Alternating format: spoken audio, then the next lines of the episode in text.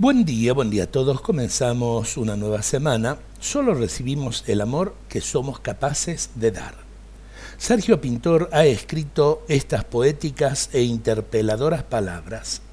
Solo el pan comido juntos nos puede saciar. Solo el peregrino que hemos hospedado nos puede acoger. Solo el pobre que hemos vestido nos puede abrigar Solo el agua dada al sediento puede apagar nuestra sed.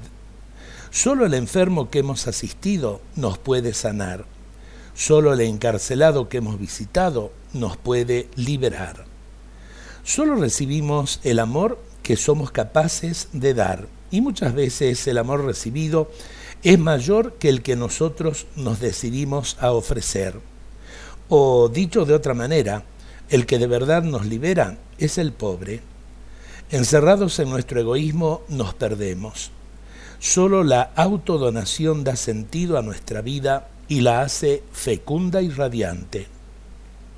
Los auténticos gestos de amor fraterno pueden cambiar de modo radical nuestra vida y brindarnos lo que verdaderamente necesitamos.